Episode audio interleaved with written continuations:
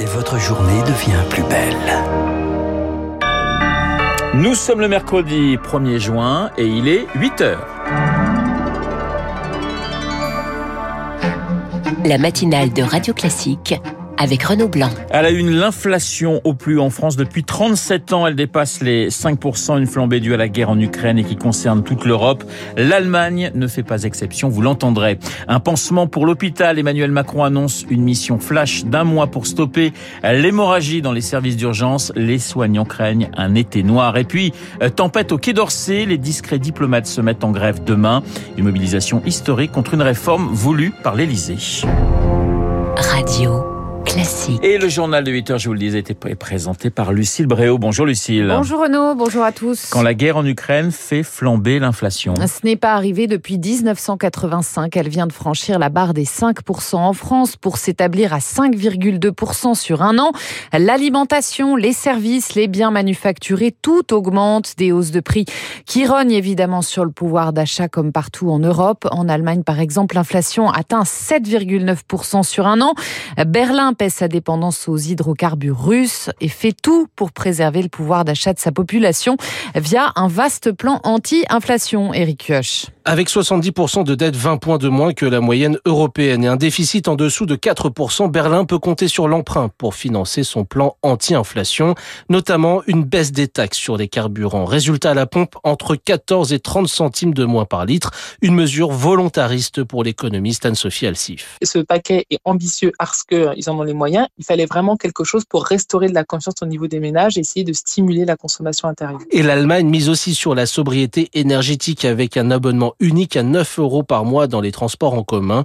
Une idée bienvenue. C'est plus efficace en termes de coûts de transition écologique. Donc il faut créer des incitations pour motiver ces changements de comportement pour essayer de prendre les transports. Mais la gauche de la coalition au pouvoir dénonce des mesures trop temporaires, pas assez sociales, rapporte Alexandre Robinet Borgomano, spécialiste de l'Allemagne à l'Institut Montaigne. Une des critiques qu'on peut adresser à ce paquet de mesures, c'est que ça ne cible pas suffisamment les ménages les plus modestes qui sont les premiers à souffrir de l'inflation. Ainsi, Berlin réfléchit à de nouvelles incitations à plus long terme pour aider les plus modestes à changer de voiture, rénover leur logement, à faire leur transition énergétique tout en préservant leur pouvoir d'achat. Et ce matin, dans le Figaro, le ministre de l'économie français, Bruno Le Maire, table lui sur un pic de l'inflation fin 2023, bouclier tarifaire, chèque énergie, remise sur le carburant. Il confirme le maintien des aides d'urgence tant qu'elle restera brutale.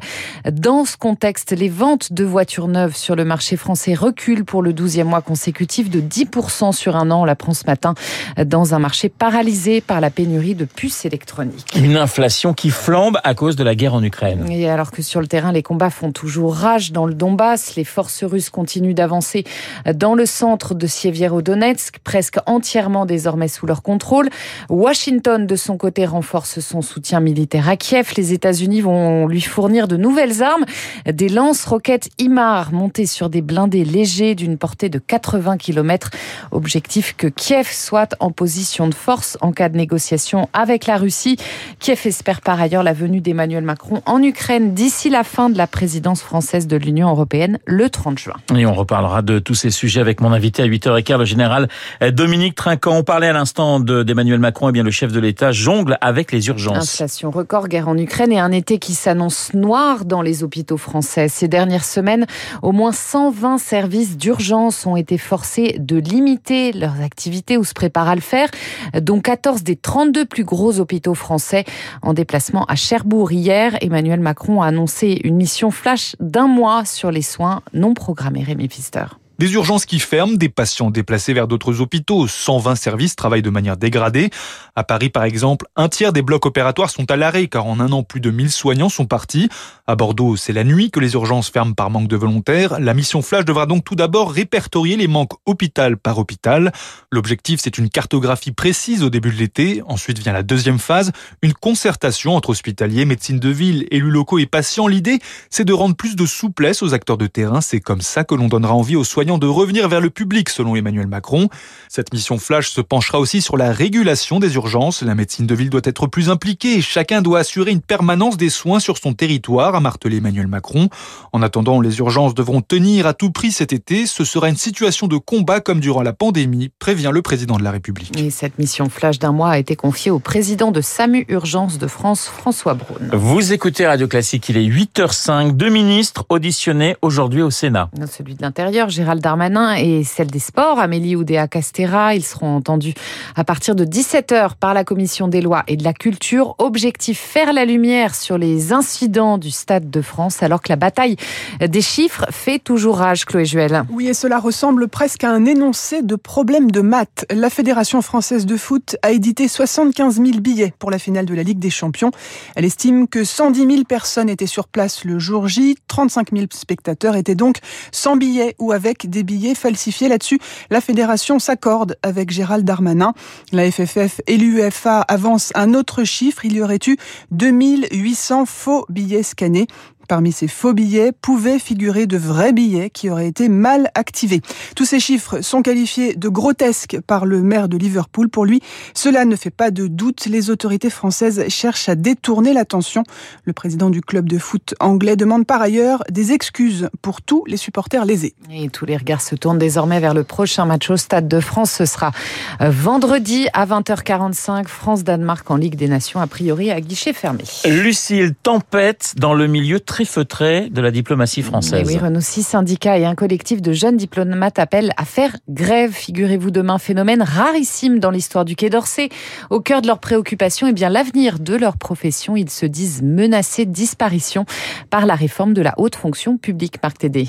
Avec cette réforme voulue par Emmanuel Macron, les hauts fonctionnaires ne seront plus rattachés à une administration en particulier, mais ils en changeront régulièrement tout au long de leur carrière et les diplomates ne feront pas exception à la règle.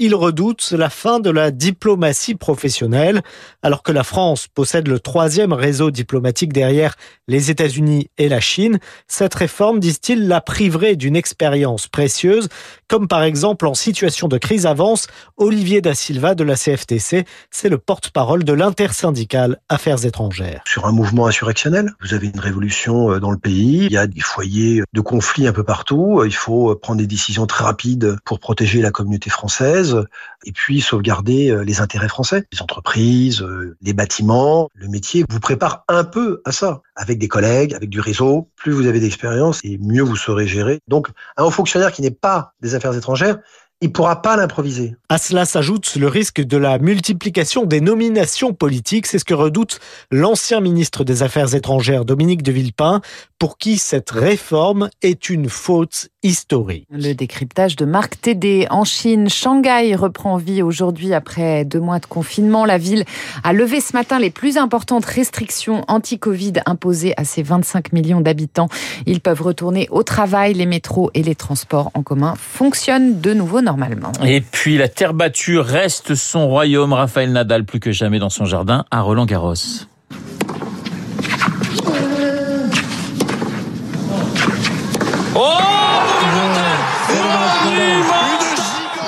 Ça ne vous a pas échappé, Renault. L'Espagnol a finalement fait tomber Novak Djokovic, le tenant du titre en quart, en 4-7, 6-2, 4-6, 6-2, 7-6. Une victoire après une bataille époustouflante de 4h12 en nocturne. Raphaël Nadal porté dès son entrée sur le cours par un public à qui à sa cause qu'il a tenu à remercier. Je vous dis merci, merci, merci, et merci à tout le monde. C'est moi Euh, la soutien, c'est euh, c'est le tournoi plus important de, de, ma carrière. Sentir tout le soutien de, de, de vous, c'est pour moi très, très spécial. Merci beaucoup. L'émotion de Raphaël Nadal hier soir, ce n'est pas fini évidemment pour l'Espagnol. Il affrontera en demi-finale vendredi Alexander Zverev, tombeur hier de Carlos Alcaraz en 4-7, 6-4, 6-4, 4-6, 7-6. Ah bah écoutez, il fêtera son anniversaire alors sur le cours Philippe Chatrier puisqu'il est né le, le, 3 juin 1986. Oui, c'est une tradition un peu pour lui. Oui, c'est vrai, ça lui arrive assez souvent. Il aura donc 36 ans vendredi prochain. Muchas gracias, señorita euh, Lucille Breo. Je peux pas le dire en espagnol ça. Euh, Lucilia Breo. Retrouvera à 9h pour un prochain journal. Dans un instant, Monsieur Guillaume Tabar dans ce studio pour son édito politique. Et puis, euh, mon invité, le général Dominique